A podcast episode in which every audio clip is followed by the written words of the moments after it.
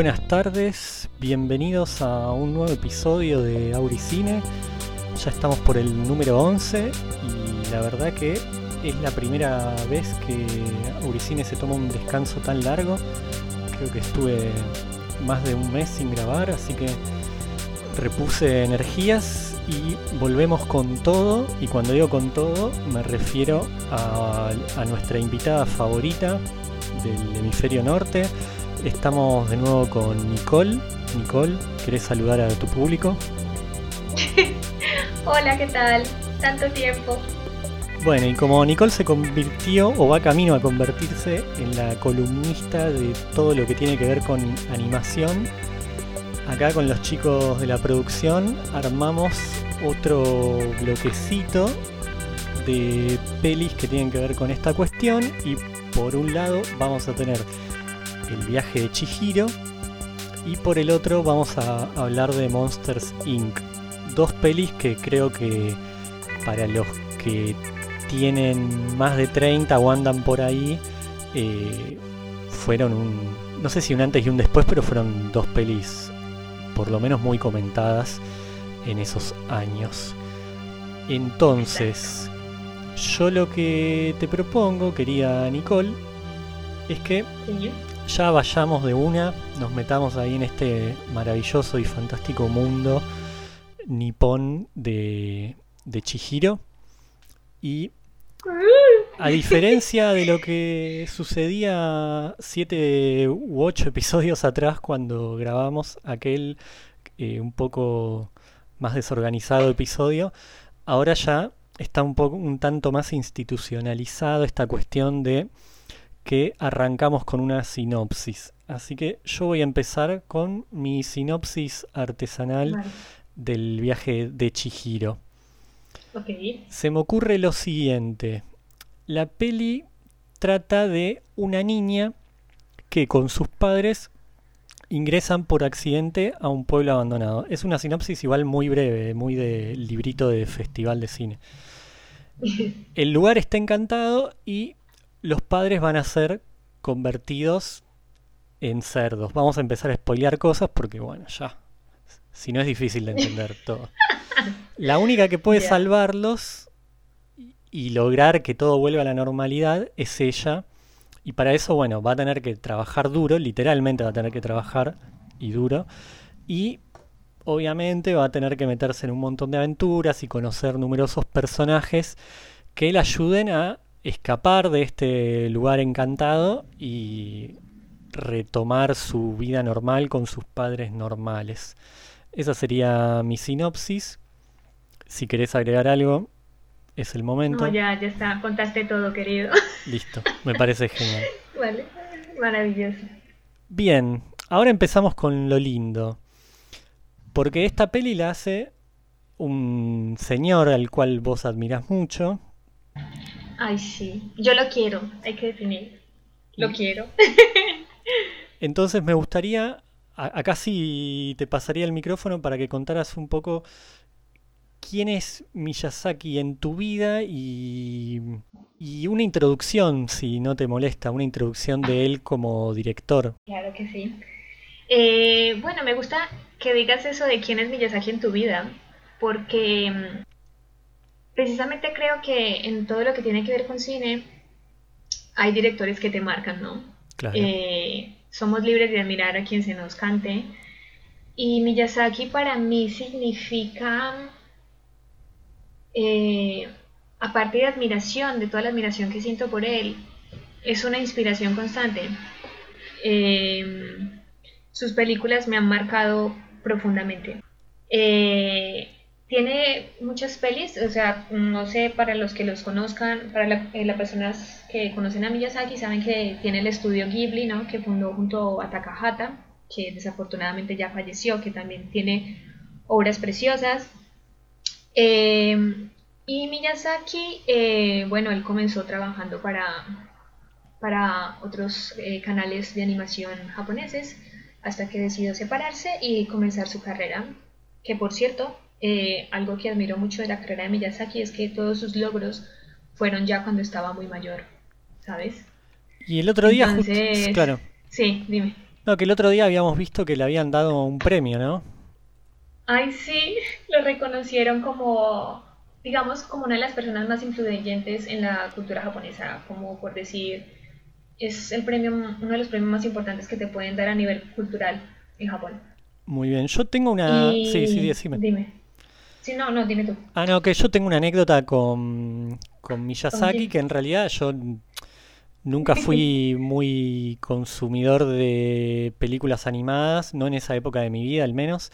Ya hablaremos, yo, yo la fui a ver al cine, obviamente, por eso está en el, en podcast. Claro, sí, sí, sí, ya llegaremos a, a esas anécdotas. Pero mi manera de llegar a Miyazaki fue súper accidental y hay una anécdota que, cuen- que un poco va a descubrir esta cuestión que tiene que ver con que una noche con uno de mis mejores amigos, eh, estoy hablando, no sé, del año 2002 por ahí, fuimos a la Sí. casa de dos chicas y ahí charlando, que esto, lo otro, qué hacemos, que esto... eh, Bueno, una de las chicas pone un VHS y era la película La princesa Mononoke. Ok. De las cuatro personas, yo era la única que la verdad no le gustaba mucho el anime y demás. Perdí por ser minoría, como siempre en mi vida. Y bueno, eso, nos fumamos, por aparte la- es medio larga, ¿no? El Mononoke de durar dos horas y pico. Claro. Por su y- temática y eso. Pero sí, es, es un poquito larga. Y mi amigo, que sí ya era mucho más fa- fa- fanático de todos los japonés, de, desde los supercampeones hasta Dragon Ball y demás, quedó Oh, Él quedó completamente maravillado.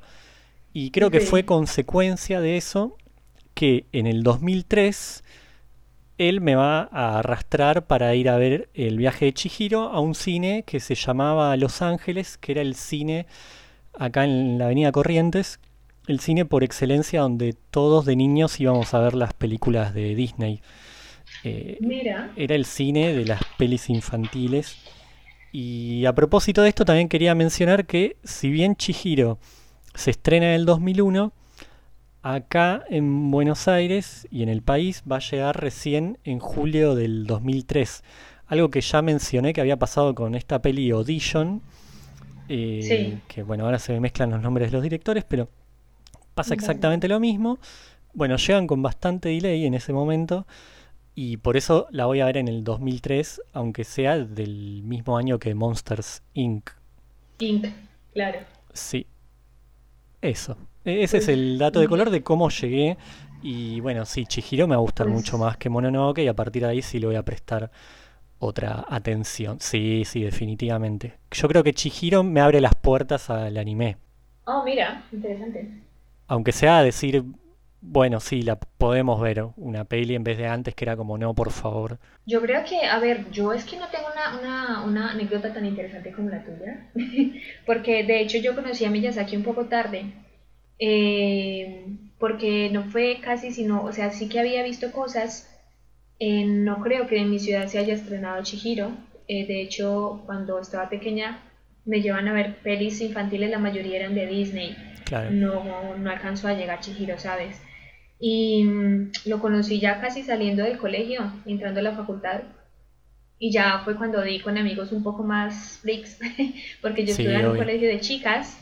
Y me acuerdo que la única que veía anime eh, fue una chica que llegó, creo que en décimo, en décimo grado, en noveno, algo así. Y mm, evidentemente ella era la, la freak del salón, bueno, junto con, con otra, que no me acuerdo, Giovanna creo que es la que llamaba. El caso es que dentro de mi grupo no, no que no, que no, no, no, no tenía acceso a ese tipo de cosas. Sí. Entonces eh, llegué un poco tarde, pero, pero no pasa nada si llegas tarde. No, Como que la gracia está en, en, en, en precisamente eh, descubrir qué, qué mensaje o qué es lo que quiere decirte Miyazaki en general o el estudio, porque en general se maneja el mismo nivel de, lo conciben desde casi la misma perspectiva, ¿no? El estudio Ghibli. Que, por ejemplo, un dato curioso es que se llama Estudio Ghibli por un avión italiano de la Segunda Guerra Mundial. Mira, Exacto, el, el avión italiano de la Segunda Guerra Mundial. fuimos a ver una de un avión. Sí, fuimos, tú y yo fuimos a ver cuando el viento se levanta. ¡Ah! Dios Ahí mío. está. Sí, sí, yo tenía tenía la imagen de eso, haber visto una, una de época con un avión y en bueno, el medio. sí, es de ahí donde sale el nombre. Pero, Pero bueno, si te parece- pues Claro. nada, es el director del estudio, es la, la persona que encabeza el estudio, el que lleva todas las ideas, prácticamente las lleva con Takahata. Sin embargo, mm, por ejemplo, hay un dato muy curioso del estudio Ghibli y es que ellos dividieron el estudio. Durante un tiempo trabajaron en el mismo lugar, Mm, pero hubo un momento en el que la confianza también, Miyazaki no es una perita en dulce, Miyazaki tiene fama de ser supremamente estricto y muy tisquismisquis Me con, con sus trabajadores y bueno, exigente a tope. Y como que el, el choque entre ellos dos, lo- la mejor solución que encontraron también es que dividir el estudio, entonces eh, uno se quedó en el norte y el otro se fue para el sur de, de Tokio, por decirlo así. Entonces el estudio estaba en lugares Sí, opuestos y tenían como conector a, a Suzuki, que es el, el productor estrella del estudio. Muy bien, muy buena información que no tenía ni idea de, de Ghibli, obviamente. Así que si te parece ya podemos empezar a desglosar un poco a la Ay, buena de Chihiro. Bueno, vale, a ver, qué, o, o sea, como Qué nervios, qué momento. Eh, si nos vamos por la película o qué? Un poco y un poco en el sentido de que, bueno, ya mencioné que vamos a tener a una niña que se está mudando con sus Sí, sí. padres, si mal no recuerdo, a un nuevo lugar y que obviamente ya está un poco deprimida porque como a todo niño que se tiene que mudar no le causa mucha gracia y van a descubrir un lugar por accidente Claro. y a partir de ahí van a empezar Bueno, a eh, pasar Exacto. La, en general, em, digamos que ah, Chihiro es una película supremamente importante porque ha sido el primer anime japonés que ganó un Oscar. Eh, sí, sí, Sí, o sea, fue súper loco. loco porque es que, tipo, le, le mirando ganó en, a re- en Monsters, o retrospectiva, sea, ¿no? teniendo en cuenta que el Oscar siempre se lo gana Disney, o sea, es que no hay forma de tumbarlos simplemente porque a la academia no le interesa tampoco mucho. Eh, sin embargo, Y más en esta época, digo, perdona que te interrumpa, pero en esta época en la que Pixar va a empezar a tener peso y que era una novedad, digo yo, de nuevo, sin ser fan de la animación, y creo que esto ya lo mencioné, yo iba a ver las pelis de Pixar. Yo veía ahí algo de entretenimiento novedoso que no había consumido nunca y que me estaba no es que lo es, nuevo o sea, a mí me pasó lo mismo cuando fui a ver Monsters, porque Monsters sí que lo pude ver en cine. Eh, es evidentemente, yo creo que son la antítesis totalmente, o sea, ya desde el inicio de los tiempos, podría decirse así, vemos lo que es Ghibli y vemos lo que es Pixar, ¿sabes? Pixar es un monstruo del capitalismo bestial. Sí, sí, sí. sí. Entonces, como que, eh, o sea, toda esa relación ya, ya se comienza a, a divisar. Aún así, fue maravilloso cuando Miyazaki, o sea, bueno, la peli se pudo ganar el Oscar. Y para mí, tal vez lo más importante fue que se ganó un Oso de Oro en Berlín, que valoró mucho más ese, ese premio. Mira. Sí, ganó, ganó Oso de Oro. Sí, lo del Oscar es, es si- simbólicamente súper importante, y no por el premio en sí, sino por una cuestión de que has- hasta lo, lo valoren allá y quede esa, como ese, ese hito de la peli que, que entre comillas Claro, triunfó claro, allá claro. también. Y como abrirle la puerta a Ghibli a que, bueno, ya todo el mundo lo, Totalmente. Claro, se le, se le acerque. Igual, sí, sí, sí. Pero bien, volviendo a esta niña, sí, Volviendo aquí a Chihiro. bueno, pues nada, la, la chiquilla eh, me llama mucho la atención porque digamos que se habla mucho de que Chihiro, como todo niño, era caprichoso, eh, era una niña caprichosa, era una niña berrinchuda. La verdad, eh, para mí es un poco exagerado porque en el tramo en donde ella va en el auto con sus padres mientras se lamenta, no me parece para nada exagerado. De hecho, me parece una chica muy calmada. no, para nada. Y la cosa es... Súper claro, entendible. Aparte, sí, sí, la sí. cosa está en que, bueno, se desvían, como tú dices, eh, ya hay pequeñas advertencias en el camino, que es de hecho una mm, visión muy interesante porque para un japonés tradicional, por llamarlo de esa forma, para un japonés que conoce su cultura, sabe que donde hay un tori, que es como la, la puerta esa que se ve siempre, que es como un templo, se sabe que se está entrando a un lugar Sí. sagrado, ¿sabes? Y cuando tú entras a un lugar sagrado hay una serie Ahí de normas a seguir dentro del Shinto, que es la, en lo que está basado la película en general. Y mm, Muy bien. cuando tú entras, sí, Que ahí, déjame, ap- aprovecho ahí para decirte que ahí encontré una similitud que me hizo clic ahora viéndola casi Sí. 20 años después con otras películas y, eh, donde hay niñas que tienen a, a niñas como protagonistas, como me acordé de Alicia, puntualmente Alicia en el País de las Maravillas, esta cuestión de entrar por un hueco a otra a otra realidad. Quería comentar eso, pero inmediatamente me hizo el clic así. También después me acordé también del Mago de Oz, eh, si bien no hay un hueco, pero esta cuestión de la, la niña que, que de nuevo entra eh, a una realidad Claro, y siempre... sí, paralela y que después va a tener que estar luchando para poder volver y, y que encima tienen la responsabilidad ellas solas, ¿no? Porque si bien Chihiro, a diferencia de las otras dos, está con los padres, los padres de alguna forma desaparecen al toque. Desaparecen al toque por, por, por lo que son, ¿no? O sea, si tú ves al padre cuando entra, no le importa que haya Tori, el tipo sigue acelerando como un puto loco. Y es como, claro, no hay, o sea, cero respeto por su tradición.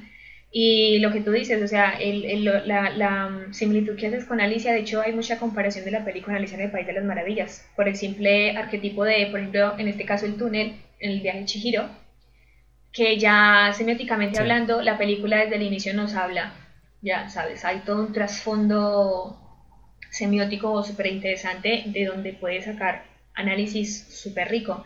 Y claro, lo que tú dices, que a Chihiro eh, es un golpe de primera porque le toca comenzar a enfrentarse a una realidad ella sola porque se queda prácticamente huérfana. Lo más gracioso es que ella desde el principio sabe que algo no está bien, porque ella decide, bueno, para los que no han visto la peli, pues, eh, bueno, tú lo dijiste, ¿no? Que los padres los convertían en cerdos porque comienzan a comer, Sí, claro. a comer. No, es terrible. Esa escena es es muy desagradable. es como cuando...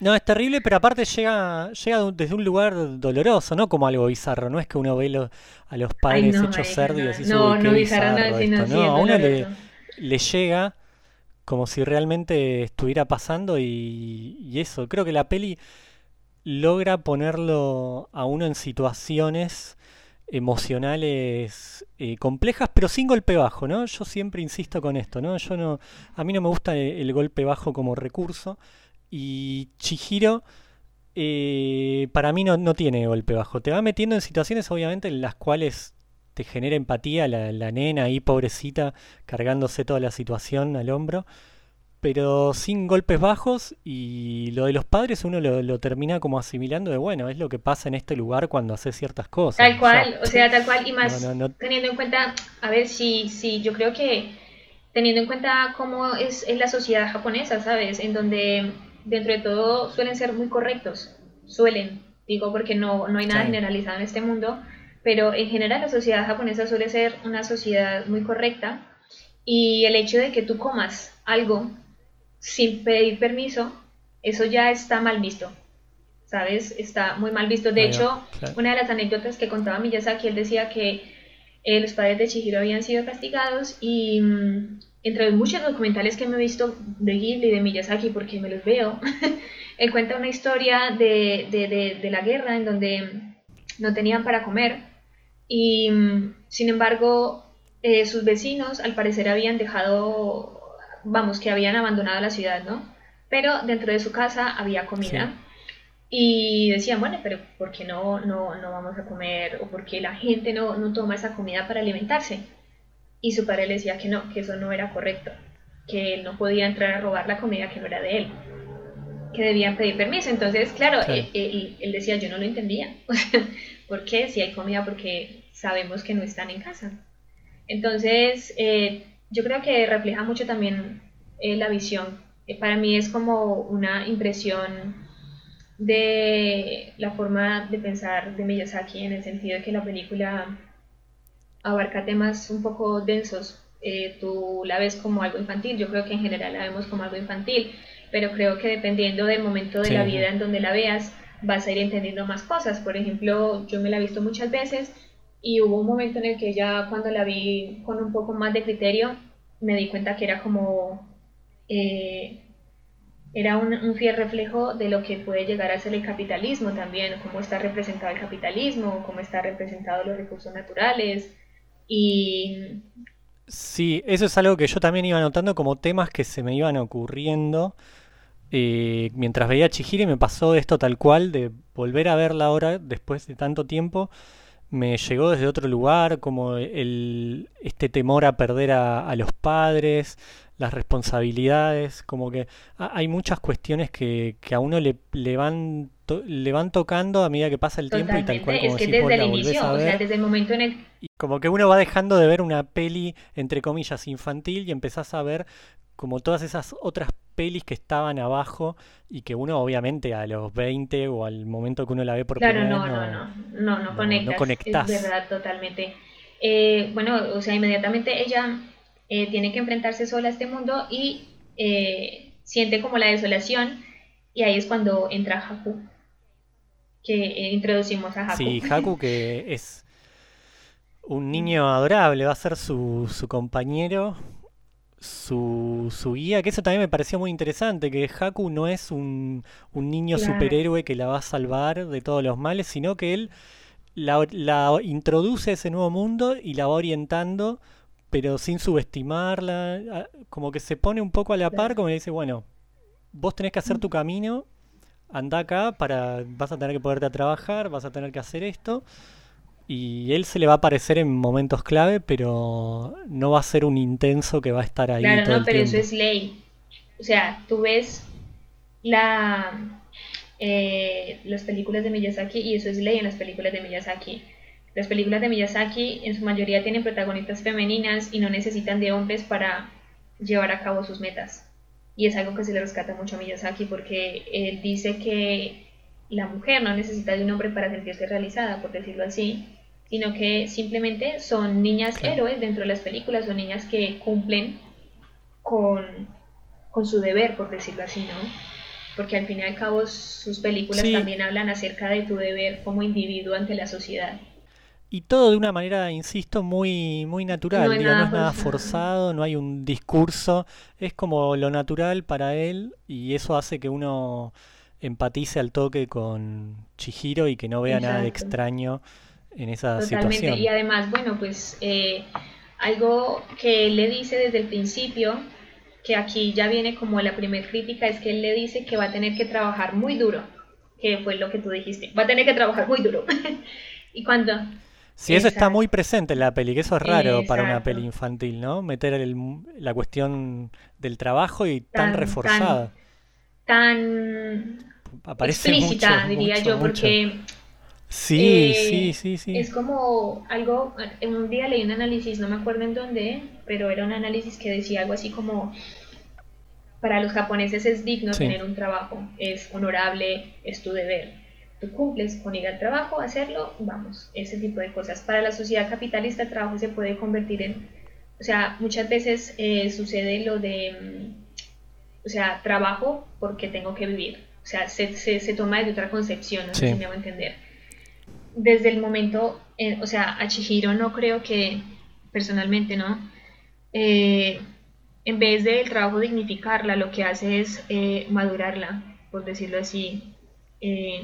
comienza su recorrido personal, su recorrido interior, porque al fin y al cabo para mí el viaje de Chihiro es como un viaje introspectivo, por decirlo así, o sea... Sí, sí, sí, sí. No sé. Sí, no, se me ocurren hasta analogías con la Divina Comedia o con cosas que llevarían para 20 millones de episodios. Lo que te iba a proponer era que fuéramos a un bloque musical, así ya después empezamos a, a desgranar un poco más en detalle este viaje, literalmente. Y una cuestión que quería agregar con la cuestión del capitalismo y demás tiene que ver con la escena en la cual los padres se sirven de la comida que simplemente está en, en, uno de los barcitos del pueblo. Y que, si mal no recuerdo, porque me estaba acordando ahora, que el padre justamente lo que creo que le dice a Chihiro, cuando Chihiro le está diciendo como, hey, ¿por qué estás comiendo lo que nadie te invitó? Como que el padre le dice, no te preocupes, que lo puedo pagar y como no me... Tengo la, idea de que muestra las tarjetas de crédito que tenía, como diciendo, no estoy haciendo nada malo, esto lo vamos a poder pagar como trabajo para esto y todo se arregla con plata. O ay, no hay problema, lo pago después. Es como, es lo de menos, tal cual. Sí, sí. Es que está súper claro. Como que esa imagen creo que, esa escena creo que simboliza un poco lo que veníamos hablando. Así que bueno, yo voy a ir con una canción de la ah, banda argentina Victoria Mil, que creo que ya puse en algún momento, que se llama Igual y que menciona un poco el tema de la amistad. Y usted, Nicole, ¿con qué tema nos va a deleitar? Yo con Imitation of Life de R.E.M. Oh, Me encanta. Qué lindo, qué lindo. Fue un lindo. Una vez los vi acá en vivo y fue un, yo no. un Tengo un amigo que sí fue y fue algo como Michael Stipe me tocó la mano y casi me muere. Fue como, ah, mira qué envidia. bueno, pues nada, querido. Ya venimos.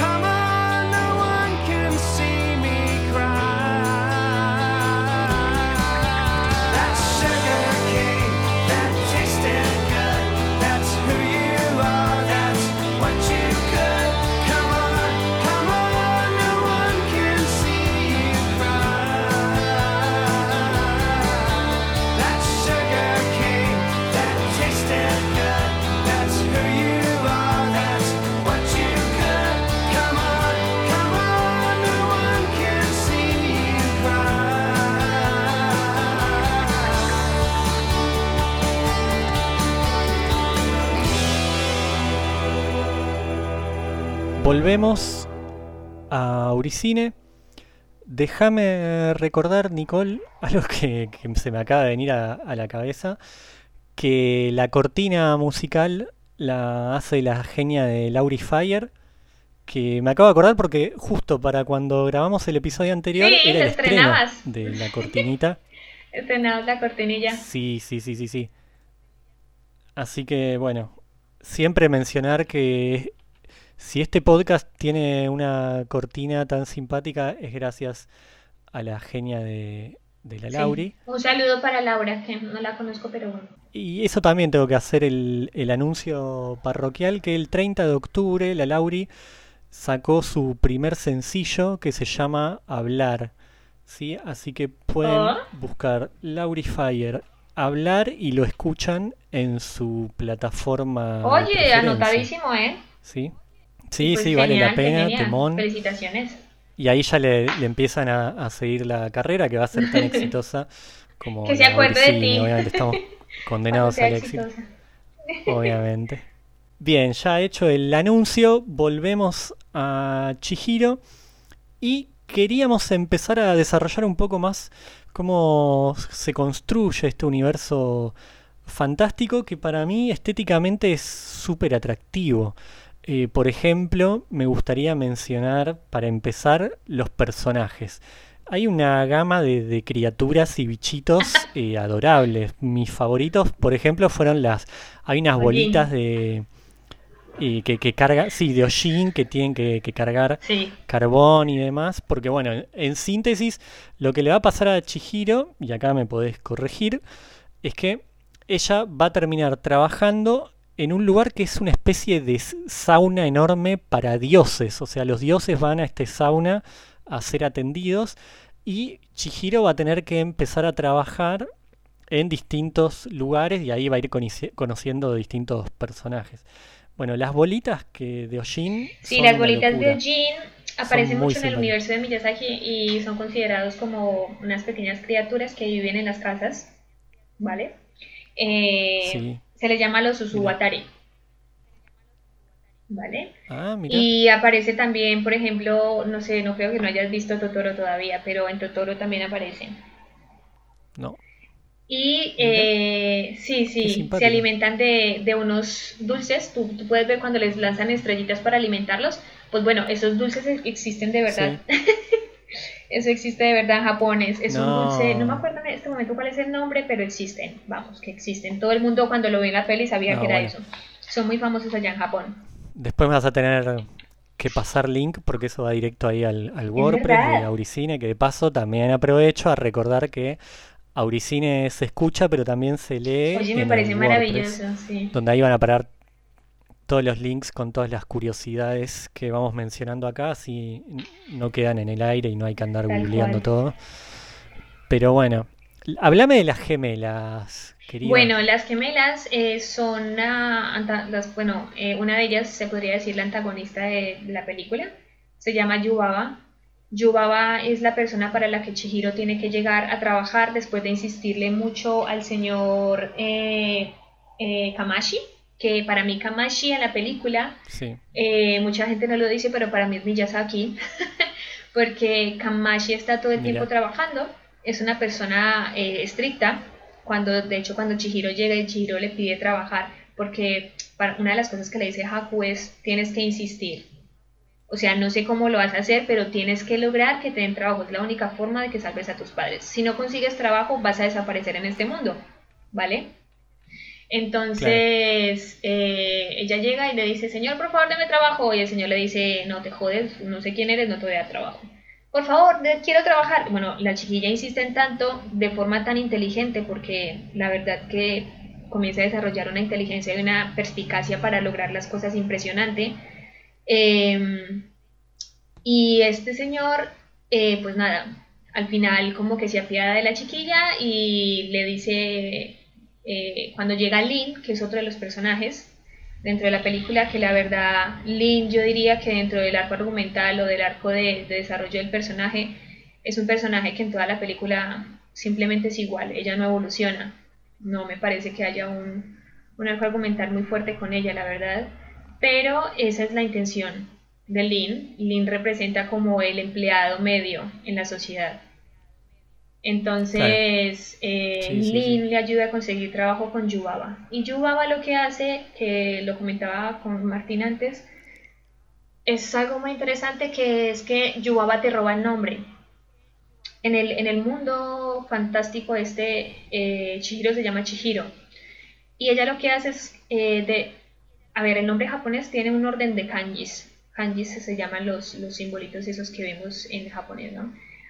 Y Exacto. tienen un orden específico para, darle el significado a tu nombre. Lo que ella hace es dejarle eh, el último kanji, creo, o se le roba el... Bueno, no recuerdo. El, cosa es que el kanji, los kanjis que ella le roba quieren decir como el significado de tu nombre. Y solamente le deja el kanji de Zen, ¿vale? Entonces Chihiro eh, pasa a llamarse Chihiro a Zen. Y desde ese momento ella se comienza a llamar Zen. ¿Qué pasa? Que si tú en este mundo olvidas tu nombre, te olvidas de quién eres. No tienes posibilidad de volver. Por eso es tan importante que Chihiro nunca olvide su nombre. Y para eso está Haku también, para ayudarle a recordar quién es. Y aquí es, yo creo que una de las cosas más preciosas de la película es esa, o sea, eh, y, que aparte Haku eh, le va a mencionar ya desde el... Eh, en algún momento le va a recordar que él ya la conoce de chica. Eso es una cosa que a uno ya, uno ya se sorprende desde el principio cuando le tira eso, uno se queda. ¿Qué, pasó, aquí? ¿qué pasó acá? Y lo que tú decías, que entraba a trabajar en, en, el... ¿Cómo dijiste tú? Para ti eran unos baños, ¿qué?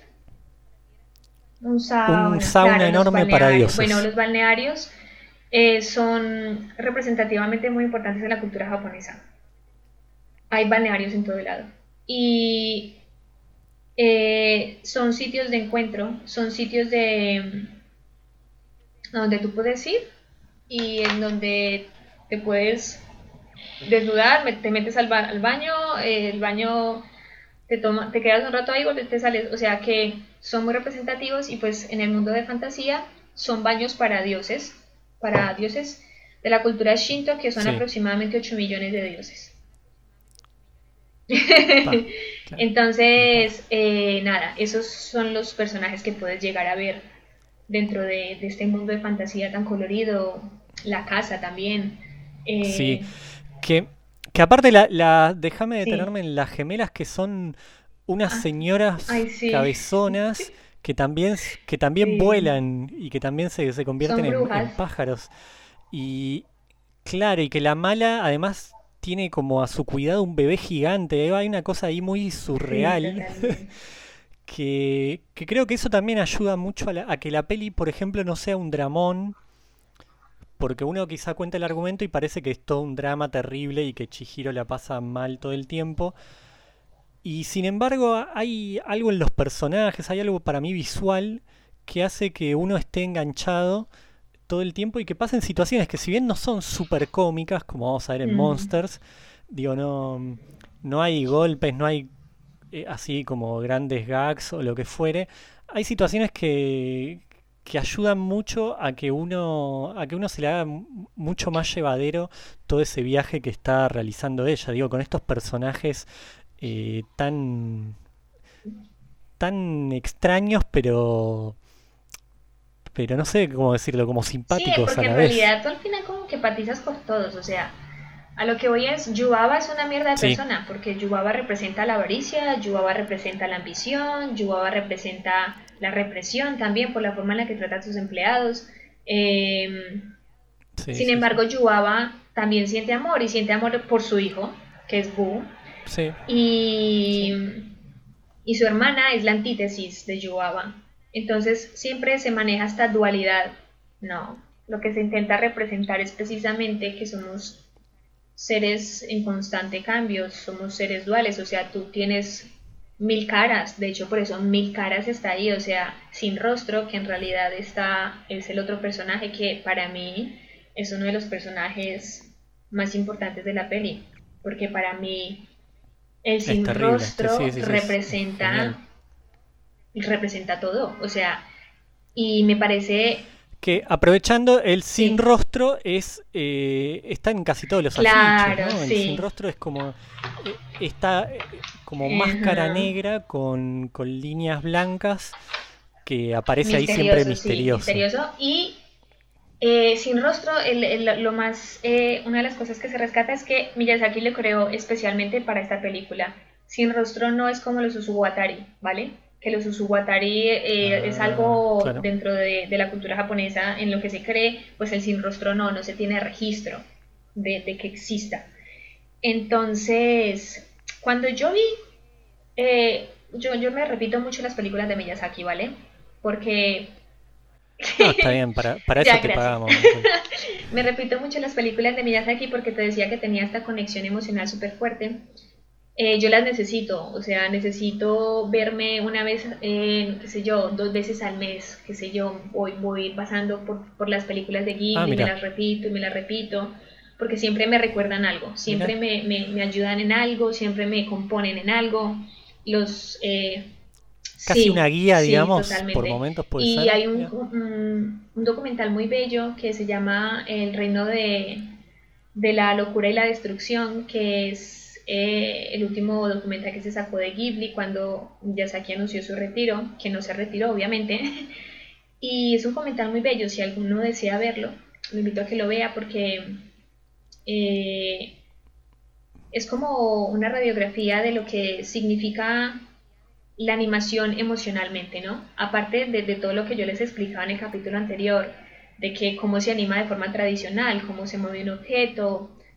eh, un dato muy interesante, por ejemplo, es que mientras eh, nosotros acostumbramos eh, a, utilizar storyboards y un guion, ¿ya? En donde tienes inicio, medio, final, te pasan el guion, tú ese guion lo haces en historia y ese story se lo, bueno, va pasando por toda la cadena de producción.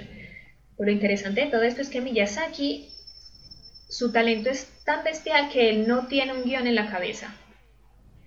Él tiene historias. Claro, Parecería todo lo contrario. Y él comienza a dibujar. Qué genial. Ni siquiera él mismo sabe cómo va a terminar la película muchas veces. Y por ejemplo. Y tengo una duda ancestral. perdón que te interrumpa, pero no quiero olvidarme de esto, que es una duda ancestral bastante tonta, pero yo sé que estoy frente a la persona que me puede sacar esta intriga, que es por qué los personajes en, en el anime tienen los ojos eh, circulares eso, como... Ya, eso viene desde hace mucho tiempo porque cuando recién se comenzó a dibujar manga, no creo, no recuerdo quién fue, eh, soy muy mala para los nombres, ¿vale? El caso es que él se copió del Rey León. Eh, se copió de unos personajes y esos personajes tenían los ojos eh, grandes, ¿vale? Porque eran personajes de caricatura, caricatura estadounidense. Y fue por eso. Fue por eso les gustó y ahí quedó. Ajá, y ahí, fue cuando, sí, en realidad todo, eh, todo viene por influencias externas, por decirlo así.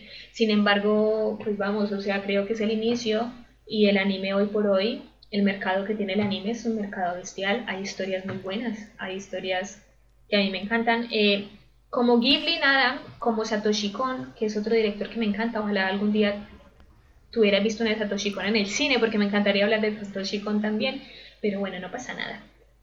Sí, igual de Satoshi yo tenía para mencionar que eso lo había dejado para el final, pero bueno, ya me diste el pie.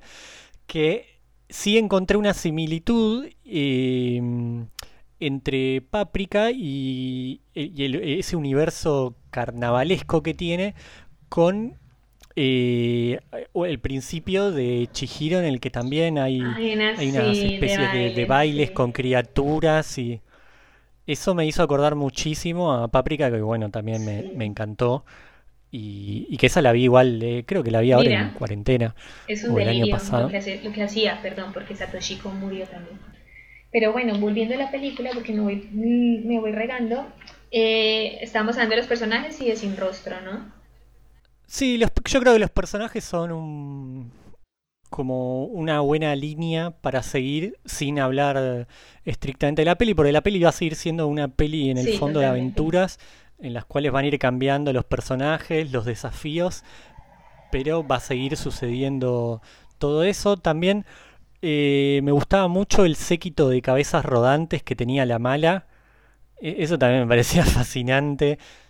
Y en ese sentido también quería mencionar como el que está en todas las películas animadas lo tienen, pero el laburo de sonido que hay. Porque uno se da cuenta que, claro, todos los bichitos tienen, generan sus propios sonidos y, hay un trabajo ahí que eso sí me gustaría mucho ver un documental o algo. Hay uno específicamente el viaje Porque... Sí, y te explican ah, todo eso. Bueno, después tiraremos links. Sí, bueno, de hecho, pues los tendría que volver a buscar y te los paso. Pero básicamente, en la época en la que hicieron el sonido, eh, el sonido siempre lo, lo, hace Isaishi, que yo creo que eh, es, es, el compositor estrella de Ghibli, con el que siempre trabaja Miyazaki. Miyazaki siempre suele trabajar con las mismas personas. Eh, en esa época no tenían estudio de grabación, entonces grababan en un, en un teatro y era muy gracioso porque se metían todos a la cabina, o sea, se metían todos al, al teatrín a, a, grabar y no podían hablar o si hacían un ruido pues se interrumpía la secuencia y nada, que hay anécdotas muy divertidas de ahí. Y que quería... Y siguiendo con los personajes, eh, a mí me habían llamado mucho la atención los... Hay un dios que en un principio va a ser un monstruo fangoso, maloliente que va al sauna y que es el primer cliente que tiene que atender en, ese momento Zen. Muchas gracias, Zen. Y no, bueno, y ahí visualmente es una locura todo eso, porque entra un bicho enorme, todo lleno de barro, arrastrándose, que después eh, Chihiro va a lograr sacarle como toda la basura que tenía adentro. Todo, e, la basura se va a convertir en oro, entonces va a haber como toda una cuestión visual que fue para mí fue un viaje muy lindo de ver como toda esa transformación del monstruo, eh, como esa purificación por algún, por decirlo de alguna forma, después se va a convertir en oro, la mala va a estar chocha porque empieza a sacar cuentas que va a ser millonaria, Chihiro pasa a ser como reconocida finalmente en ese mundillo. Sí, y él al final termina siendo el dios, el dios del río, el espíritu, el espíritu, del perdón, río. el espíritu del río. Em, sí, a ver, lo que me encanta, por ejemplo, de Chihiro es que es una chica con mucha intuición. Y. Sí, sí, eso es lo que la va salvando. Y empatía. Eh, yo admiro mucho la forma, por ejemplo, la que, lo que te decía de, de con el bloque al final, el, el, el el dios del río le da una bola, ¿no? Él no le dice para qué es la bola, él simplemente le da la bola, le agradece y se va. Eh, ella intuye desde el inicio que esa bola es importante para poder ayudar a rescatar a sus padres. Y algo que admiro mucho de la peli es, por ejemplo, si nos fijamos, el sin rostro cambia de personalidad dependiendo de la persona que, dependiendo del ámbito social en donde esté porque el sin rostro se transforma en otra cosa cuando está dentro de la casa. Mientras que cuando está fuera es otra, otra cosa y Chihiro en ningún momento lo juzga. Chihiro tiene eh, la habilidad. Es que eso, es algo a favor que tiene la, la peli, que no está juzgando, no te está diciendo este es el bueno, este es el malo. Nosotros le decimos bueno y malo, pero por una cuestión más simplista, pero es lo que explicaste vos, como que no hay una cuestión de juzgar al malo y decir, este es malísimo, terrible, porque aún el malo tiene sus momentos de humanidad en los cuales hasta uno puede entenderlo un poco. Y creo que ahí también hay un atractivo muy grande al volver a verla tantos años después. Sí, volver a ver la peli. Sí, definitivamente. Es eso, como que no, o sea, eh, sí que tal vez en el universo de Miyazaki, por ejemplo, tú que viste la princesa Mononoke, no sé si tú la recuerdes. Un poco. Hay rivalidades más marcadas, hay emociones eh, y dependiendo de esas emociones surgen acciones, ¿no? Y eso trae consecuencias. ¿Qué pasa con Chihiro? Que para mí Chihiro representa la humanidad en el sentido de que Chihiro es capaz de ver en los demás personajes, por decirlo así, lo bueno o empatiza con el por qué puede ser así. Y es lo que hace con el sin rostro, lo que hace con Yubaba al final. Al final le dice como, mira, Yubaba, tú te haces la mala, pero en realidad tú también quieres, ¿sabes? Como que... Mm, sí, no, es que es eso. Y, yo me, sorprendí bastante cuando después de muchas veces la seguí viendo, rescata muchísimo eso. Eh, la humildad, a eso voy. Es, Chihiro es una niña supremamente humilde. Sí, eso definitivamente, porque en ningún momento cuando le ofrecen oro y todo lo demás, ella como que nunca... Sí, no, ella sabía lo que Nunca se corre del camino, que para ella lo importante es como volver a su vida. Y todo lo demás no son... Si es un medio que la va a ayudar a llegar ahí, bien, si no, es como, bueno, correte. Y si te parece, antes de meternos de nuevo en la música, yo iría cerrando Chihiro. Eh, en esta, en este caso no me gustaría contar el final por si existe alguien que no lo vio o alguien como me pasó a mí que ya lo había visto pero no me acordaba para nada el final. De hecho yo pensaba que terminaba de otra forma y me gustó un montón ese, ese final. Hay una escena antes del final en el cual va a estar la mala que va a tener que, que le va a presentar una prueba a Chihiro que me tuvo así como eh, sudando eh, hasta último momento a ver qué pasaba.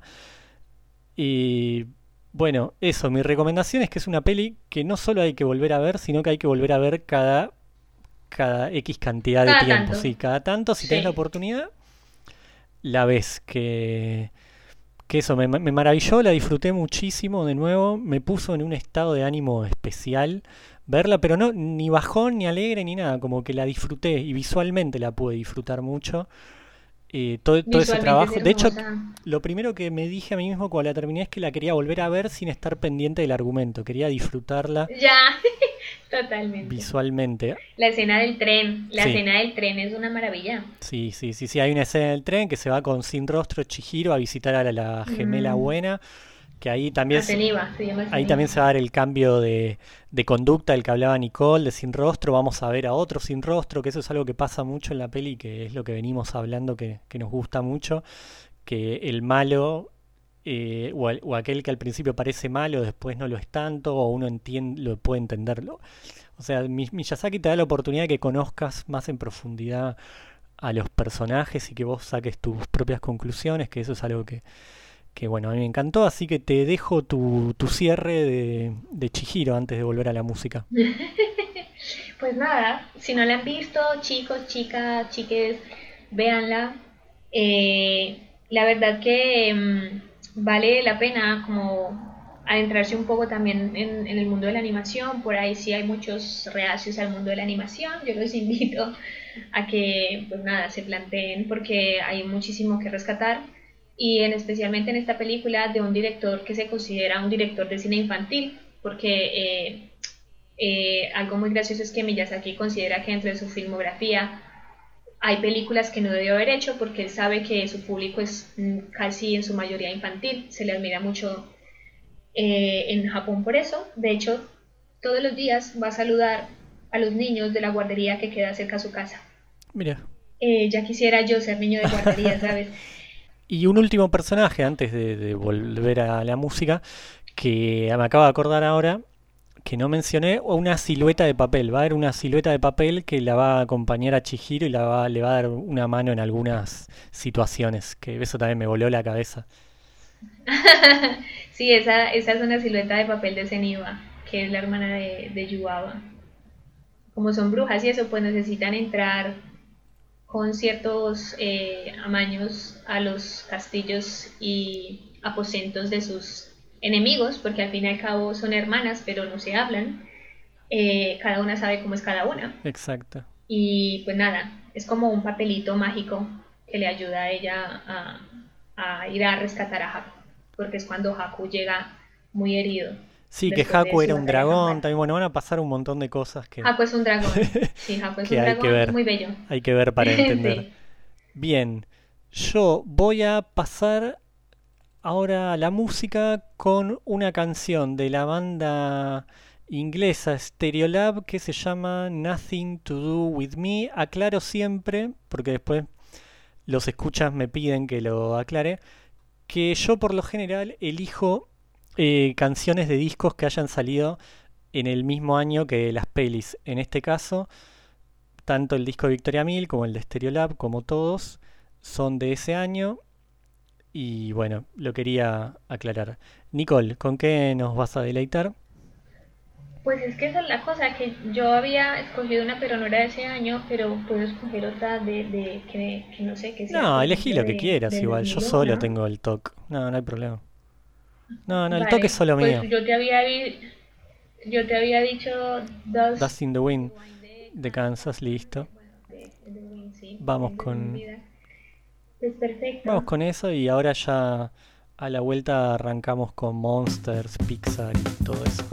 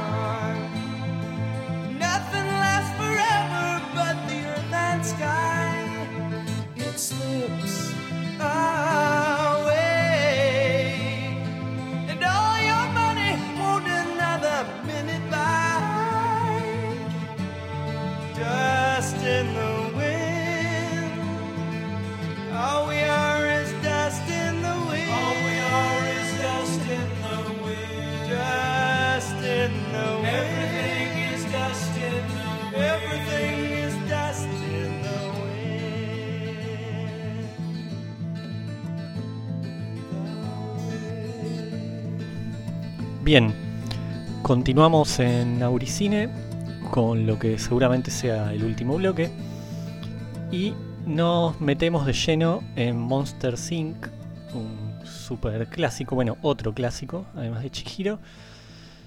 Y bueno, aquí la invitada va a tomar la palabra y nos va a hacer su sinopsis de la peli. A ver, Nicole. Pues nada, la peli va eh, de que hay una ciudad que se llama Monstrópolis que tiene una empresa que se llama Monster Inc. Eh, que se dedica a trabajar asustando a los niños eh, en sus cuartos, ¿vale? Es como un mundo paralelo al, humano y con eso abastecen de energía la ciudad. Pues resulta que hay un monstruo muy gracioso que se llama Sully, que es, es el, el, el, perfecto, el que lleva más puntaje.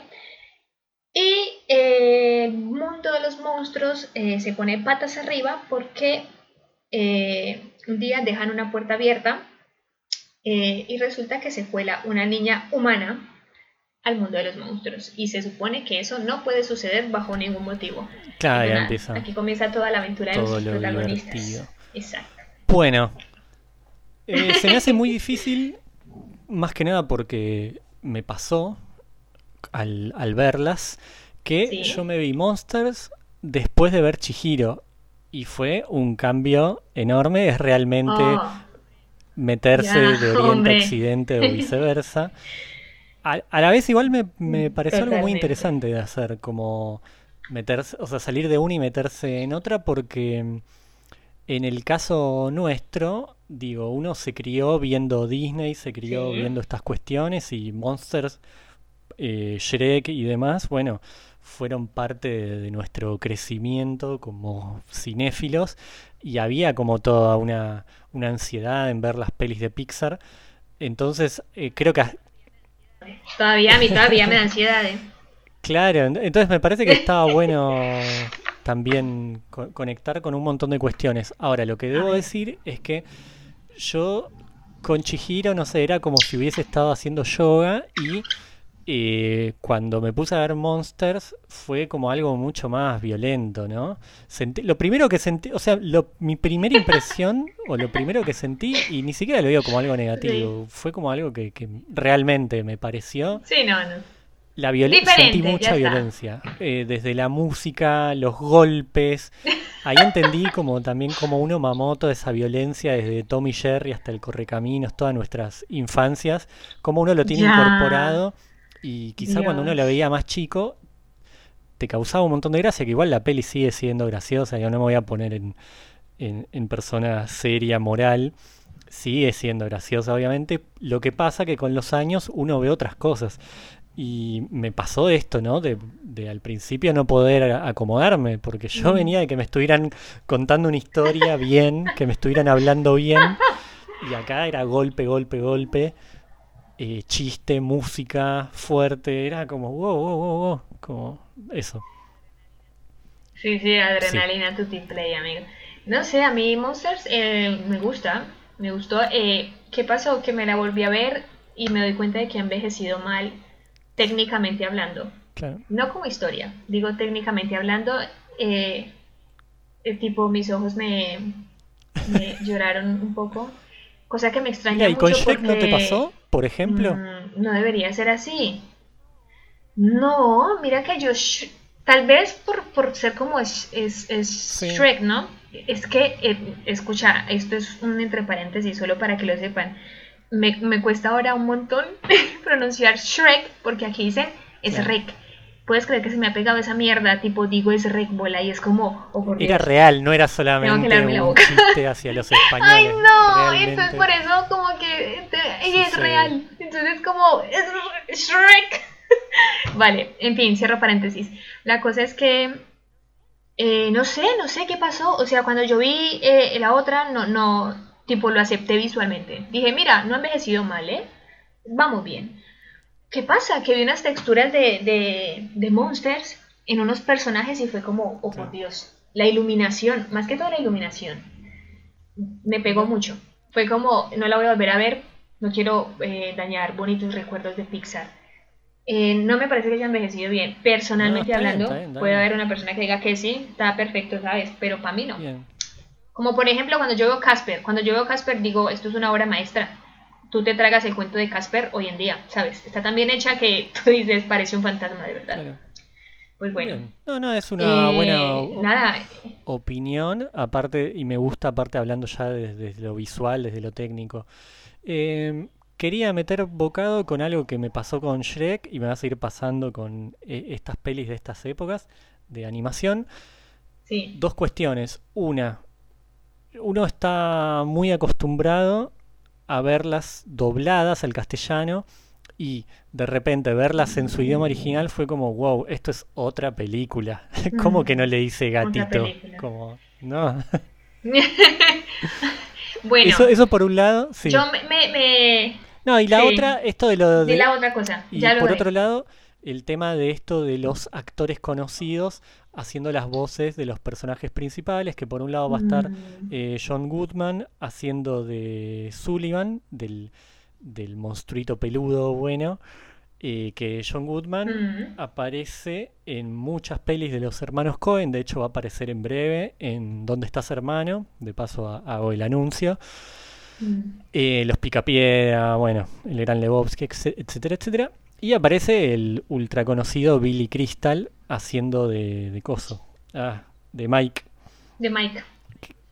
Claro. Mike. E- Entonces, bueno, esa cuestión, ¿no? De, del actor famoso Cambia, que, que ya lo hablé, creo que en el otro episodio, pero que sigue existiendo acá, claramente.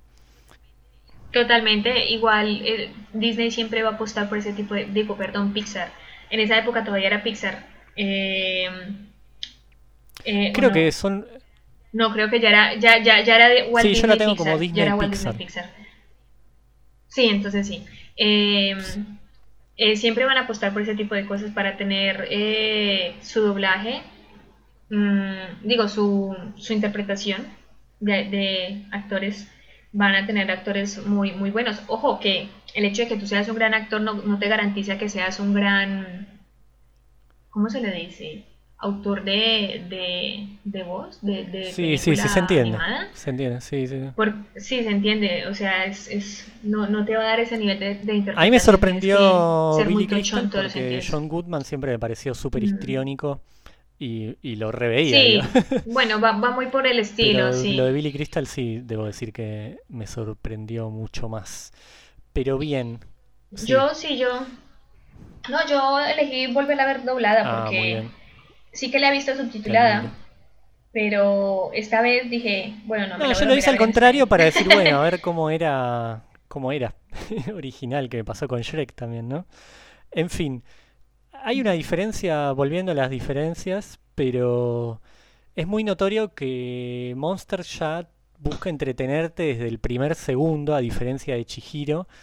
Eh, eso, ¿no? Chistes, golpes, música. Arranca con música de jazz, si mal no recuerdo, así como, como swing. Sí, Sí, la sí, sí, sí, intro. sí. Entonces es Mm, todo ya pochoclos, como uno se le materializa una bolsa ahí de un balde de pochoclos. Y también otra, Martín, viendo similitudes, eh, vi también una similitud que me parece bastante clara eh, en esta pareja de personajes con las de Shrek, ¿no? Como que tenés esta pareja de amigos. eh, la película para mí también, un poco como Shrek, habla bastante de, de la amistad, son mejores amigos. Tenés uno que es Parco, que encima hasta de contextura son parecidos Sullivan y, y Shrek. Y por otro lado vas a tener al histriónico, que es el peticito, que cuando no es el burro ahora es Mike.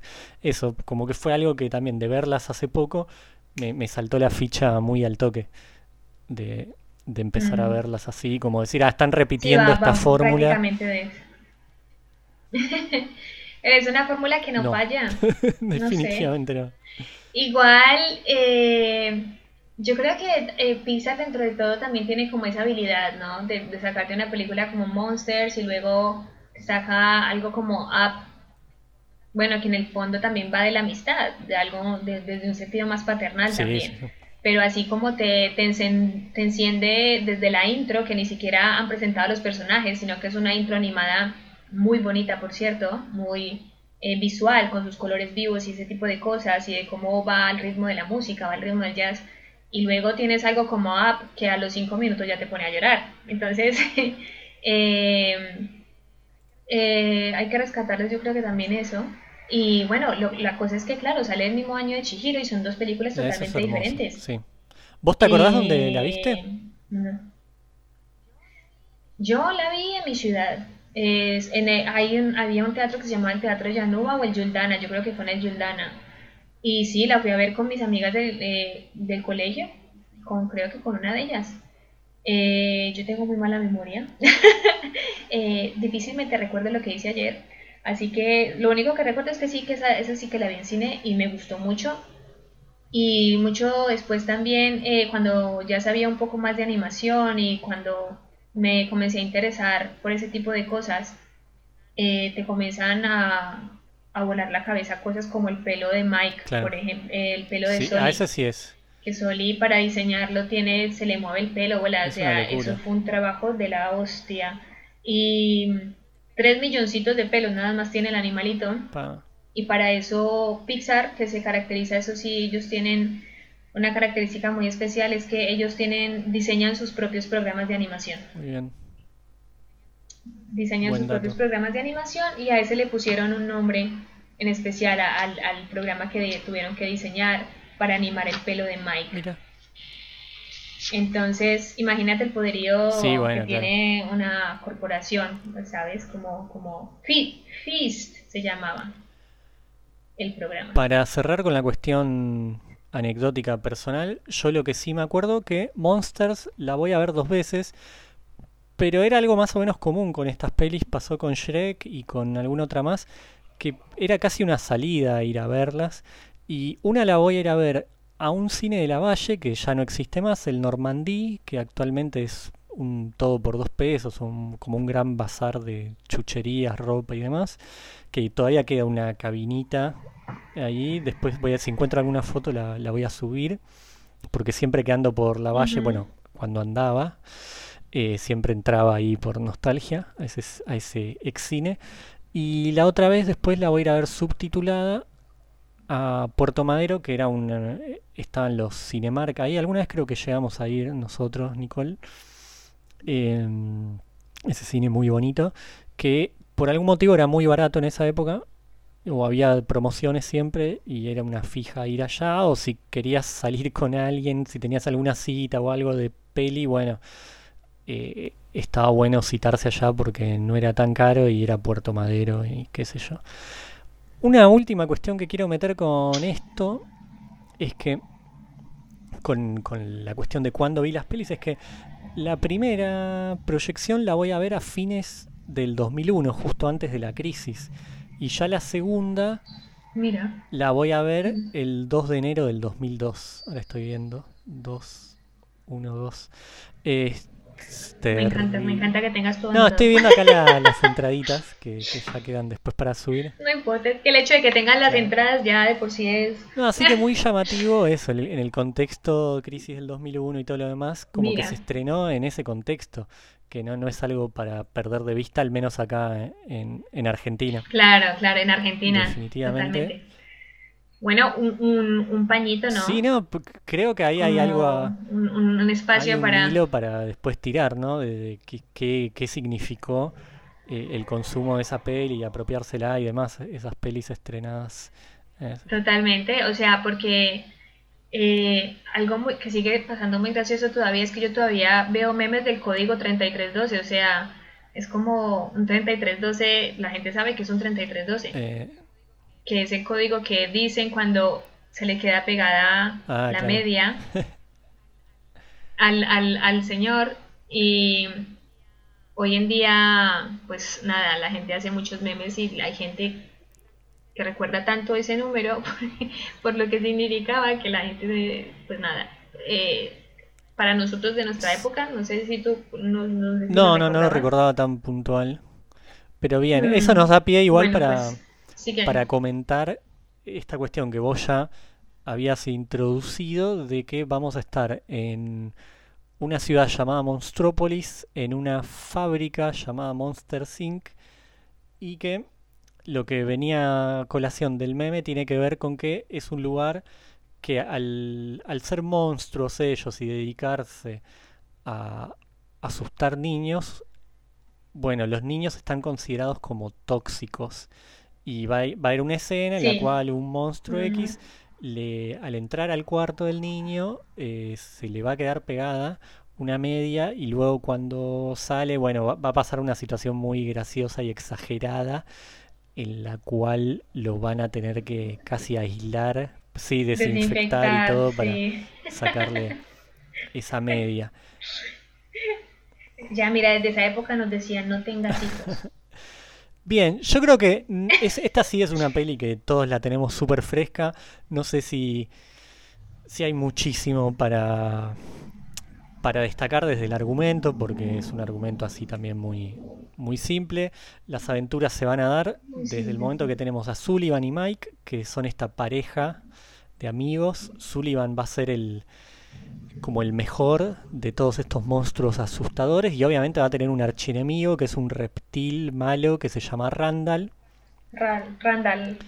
y bueno, a partir de esa disputa siempre va a haber situaciones tensas y después lo que va a suceder va a ser que una noche va a quedar una puerta de los cuartos de los niños sin guardar. Zully la va a abrir, se va a escapar una nena sin que él se dé cuenta. Y esa va a ser Boo, que bueno, ya todos saben quién es Boo, no tengo que presentarla. Y a partir de ahí va a comenzar, eh, van a comenzar todos los enriedos, las aventuras y demás cuestiones. ¿Hay algo puntual que quieras marcar de la peli? Que, que te haya vuelto a llamar la atención. Mm, que yo creo que en un público infantil, eh, a ver, es, a ver, desde Soli es como desarrolla como un rol paterno para con, con Boo y la corrupción, porque al fin y al cabo fue todo intencional. Sí, pero hay mucho guiño y mucha burla como a, a- a la sociedad de consumo, al capitalismo y demás, lo cual también es gracioso por cómo está hecha la peli. Este, que, que eso a mí me, me generaba un poco de, de- de incomodidad, no por, por la crítica, sino porque están haciendo una peli que Sí. es súper consumo y a la vez están burlando de todo eso, entonces bueno, qué sé yo. Cosas que uno ve de grande, ¿no? No, no. Sí, con- Sigue siendo entretenimiento. Tal cual, tipo, en esa época yo no pensaba en eso, ¿sabes? Sigue siendo entretenimiento y ya, obviamente, yo me pero reía. hacía un poco más de ruido, insisto, después de ver Chihiro, mucho más. A mí una cuestión visual Claro, es que me encantaba mucho era de todas las locaciones de los cuartos de los nenes. Creo que eso fue lo que más me, me recontra gustó, por lejos. E- esta cuestión de, bueno, cada vez que abren una puerta está es un mundo, y literalmente era un mundo, porque después terminan en habitaciones en París, en la playa, en todos lados, como que en Nepal. Yo creo que, eh, exacto, es, si, tú lo, si, si lo pensamos aquí, es una premisa tocha. O sea, el nivel creativo que tienen para pensarse temas, premisas en, en Pixar es, es Sí. fuerte. Yo creo que en ese sentido por eso lideran mucho el mercado. O sea, ellos primero comenzaron con Toy Story, ¿no? Yo creo que de, de niños todos soñábamos con hablar con nuestros juguetes. Pues bueno, Pixar Sí, lo sí, hizo. sí. Luego, siempre el tema de que hay alguien en mi armario, Pixar lo hizo. Definitivamente. Eh, no sé, o sea, yo creo que el hecho de, de creativamente hablando es una empresa supremamente rica Sí, ¿no? sí, sí. y ese tipo de premisas está genial. O sea, el hecho de abrir una puerta, tener un nuevo mundo, cómo está formada la fábrica, de qué forma funciona. Y nada, eso es, está, está bestial en, en ese sentido. Pero sí, es, es la historia de siempre. Y siguiendo con las puertas, me va a gustar mucho una escena en la cual eh, los muchachos terminan en Nepal, los mand- le hacen una trampa a Randall y el jefe de la fábrica, les hacen ahí una, una, sí, una emboscadita y terminan ahí en Nepal y me va a gustar mucho que aparece ahí el, el Yeti, el hombre de las nieves y que Mm. pegan un poco de amistad ahí con... Bueno, e- esas cosas a mí me gustan mucho en general. Y como habla, lo más gracioso, no sé, en inglés no me recuerdo cómo habla, pero en el doblaje latino habla muy chistoso. O sea, no parece, o, o Peje Lagarto cuando se mete en el, en el, tra- en el, en la casa Sí. rodante, que la casa rodante, esto es algo que a mí me vuela la cabeza en el universo Pixar, y es que conectan todo con todo. Y en el, en el, el- el- el- la casa rodante que aparece es la casa rodante de bichos. Ah. Y es el, es el auto de, de Pizza Planet, eh, de, de Toy Sí. Story. Y aparece Nemo, ya nos daban las primeras eh, señales de que iba a salir una película de Nemo, pero Nemo se estrenó el año siguiente después de eso. Y está- aparece el muñeco de Nemo, aparece Jessie. Eh, ellos me encantan porque conectan su universo. O sea, eh, toda película que ves de Pixar siempre va a haber una referencia a otra película de eso. Pixar. Y siempre se van a repetir. encanta sí, sí, sí, de hecho hay toda eso. una teoría. Hay toda una teoría de que cómo sucede. Te voy a mandar el video porque sé que te va a gustar. Otro video más Porque para hubo alguien que estaba tan obsesionado con, con el hecho de que ellos conectaran todo que dijo, pues mira, me voy a crear mi, mi teoría conspirativa y esto, este es el universo Pixar y estos son los protagonistas y esto sucede dentro de esto porque resulta que Boo aparece luego eh, en la película, en la última película de Toy Story, es una de las niñas del jardín, Ah, eh, tiene prácticamente la misma ropa, Claro. tiene el mismo, el mismo color de ah, cabello, una demencia. eh, es una demencia. Y sabes qué es lo más gracioso? Que John Lasseter es muy admirador de Miyazaki. A mal. Tipo, él ama Miyazaki. eso. Y en Toy Story le rindió un homenaje a Miyazaki. Y dentro de los muñecos de Toy Story 2 o 3, no, en la 2. Aparece, no, en la 3 aparece un Totoro. Mira, Y esa fue su forma de rendirle homenaje a Miyazaki y a Ghibli. Metió dentro de sus, de sus muñecos de la habitación de la niña, metió un Totoro. Y fue como, ¡ay, vos viste después Monsters University, creo que se llama, ¿no? Sí, claro, yo, yo veo todo, todo lo que sale de Pixar, yo lo veo, porque a mí Pixar también me gusta mucho. Es eh, mientras que, que con Ghibli conecto más humanamente, conecto de- desde el alma, Sí. se podría decir, es, es una conexión muy personal. Eh, con Pixar conecto, mucho desde las emociones. Eh, eh, no tanto que, me llegue al alma como, sí me pasa con las películas de Ghibli, específicamente con las de Miyazaki o Takahata también. Su última película antes de morir me pareció muy bella. Eh, pero con Pixar es algo más eh, de moraleja, de, de, de aprendizaje, de, de- de la forma más didáctica de cómo enseñarle a nuestros niños valores, por ejemplo, porque Pixar también tiene un universo de valores muy bonito, al fin y al cabo. Entonces, la forma en la que te, te- te ayuda a, a enfrentar un duelo, por ejemplo, mientras que mucha gente sacó a niños de- del cine, con, por ejemplo con Up, Sí.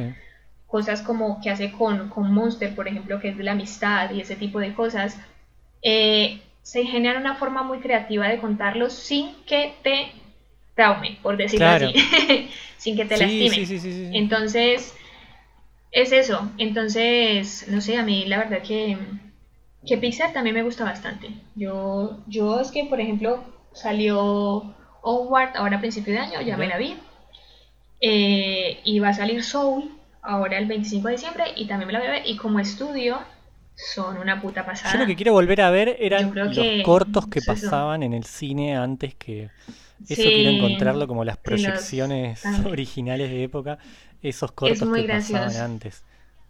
Han cambiado mucho la didáctica porque, por ejemplo, con Monsters, el corto que había antes de la peli, eso, eso es otra cosa, que tú sabes que hay peli de Pixar y Claro, corto. es que Entonces eso, eso, eso, emociona más. eso me acuerdo mucho de ir al cine y de poder distinguir que eran Pixar por eso.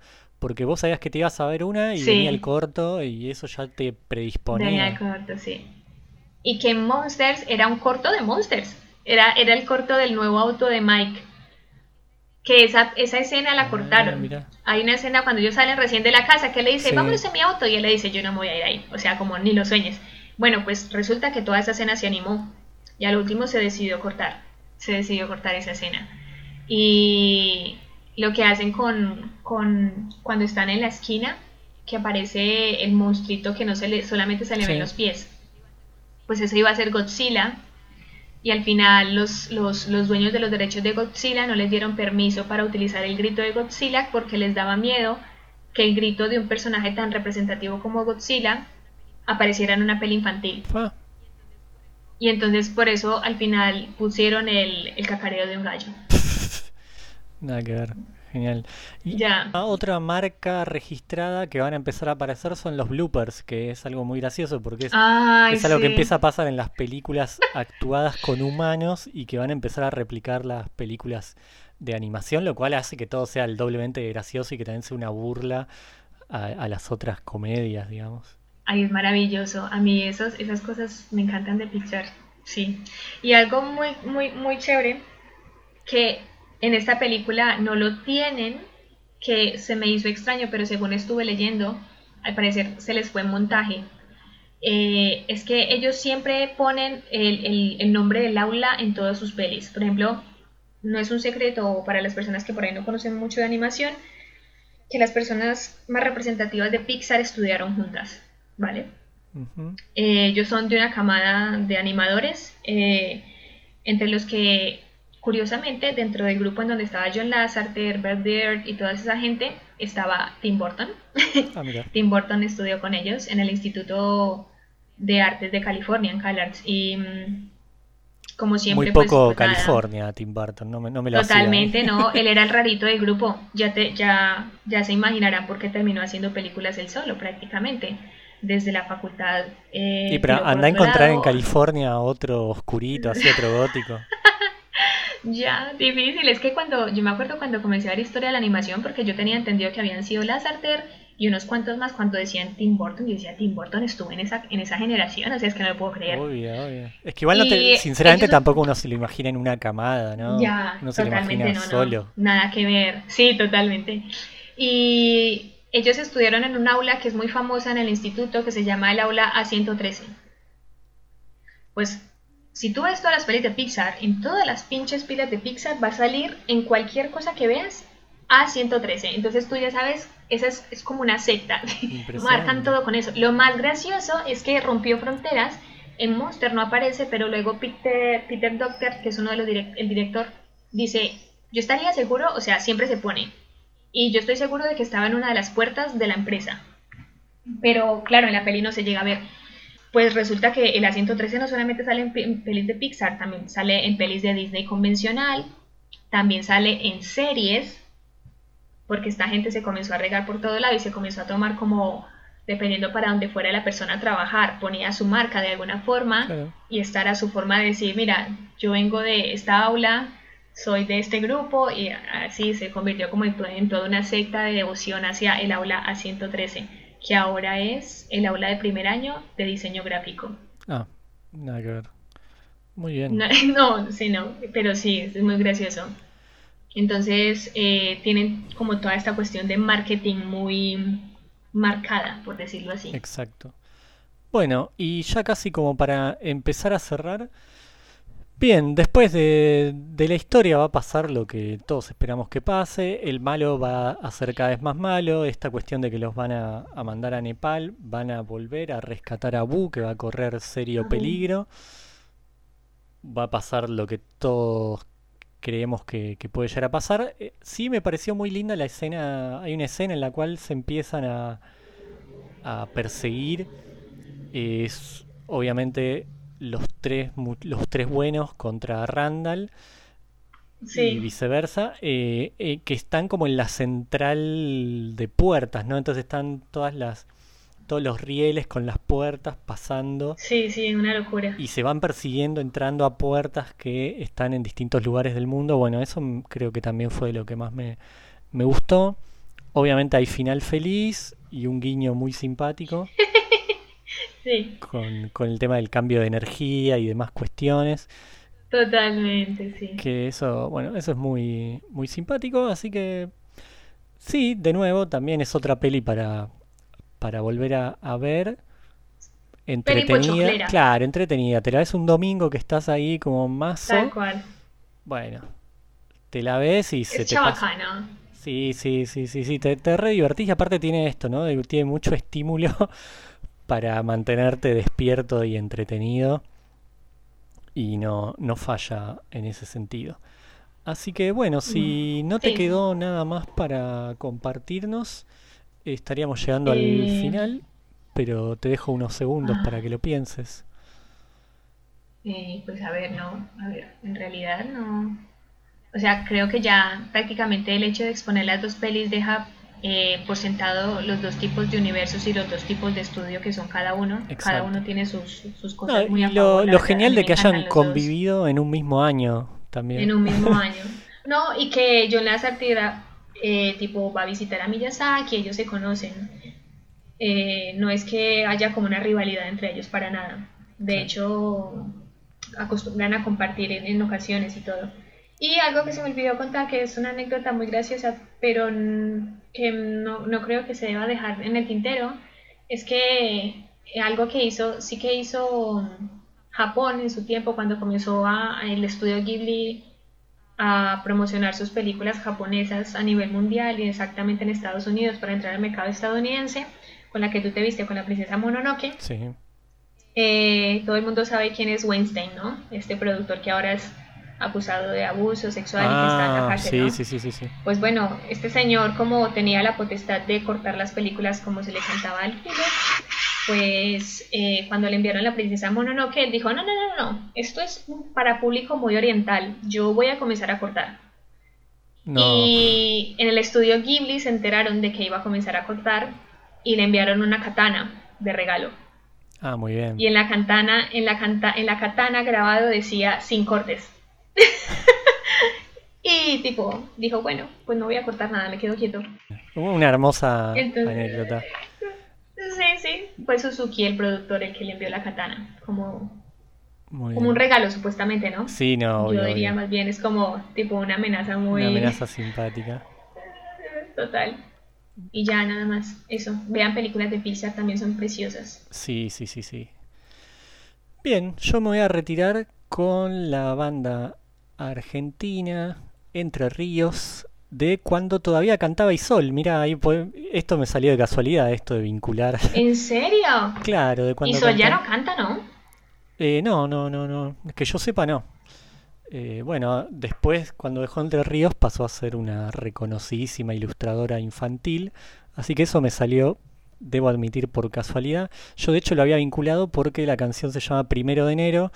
Eh, venía de ver la peli el 2 de enero. Y, este, así que, bueno, yo me, me retiro con los viejos Entre Ríos. ¿Y tú, Nicole, tenías algo de...? Eh, yo iba a poner, creo que una de Radiohead. Sí. Era Pirate Midson, Sí. no me acuerdo. Sí, Sí, sí, era sí, esa, sí, ¿no? sí, la, Sí, era. la querida canción de la pirámide.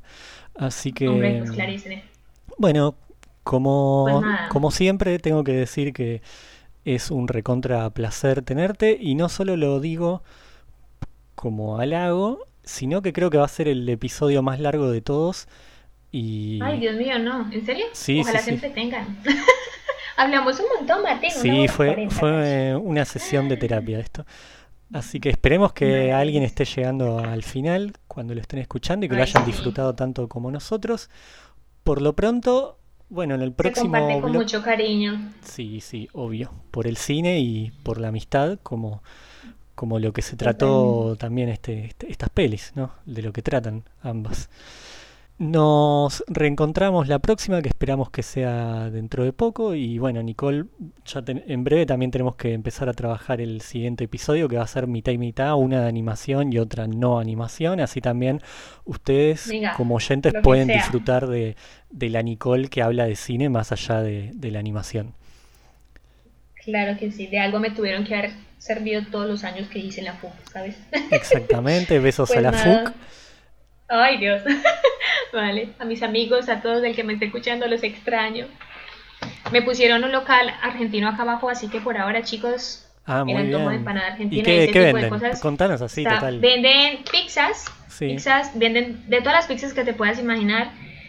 Pero ¿sabes qué pasa? Que eh, no me le echan tanto, tanto queso como por ejemplo, ¿cómo se llamaba el local que quedaba en, en la esquina de mi casa, Martín? La meseta. Ay Dios, en la meseta. Que al final, chicos, yo tuve que dejar de comer un poco en la meseta porque me hacía mal al estómago literal. Claro, y sí. Pero no saben cuánto añoro una pizza de esas. O sea, es Obvio. que en serio, acá para ¿Quién encontrar no? una pizza decente es un suplicio. Pero bueno, aquí las empanadas abajo están súper ricas, el provolone, todo, que, que muy argentino todo. ¿Cómo, y cómo se la llama el foto de- local? del personaje este. hacemos publicidad. Se llama Caminito. Ah, Caminito se encima. llama. Bueno, un saludo para Sí. los chicos de Caminito. Y Sí, bueno, sí. si alguien anda por Valencia, ya sabe que puede ir ahí a, a degustar algún plato tradicional. Así que ahora sí, sí. completo, con publicidad y todo. eh, cerramos y nos vemos la próxima. Pues nada, Martín, muchísimas gracias una vez más, querido. Dale, nos vemos hasta la próxima. Adiós. No olvides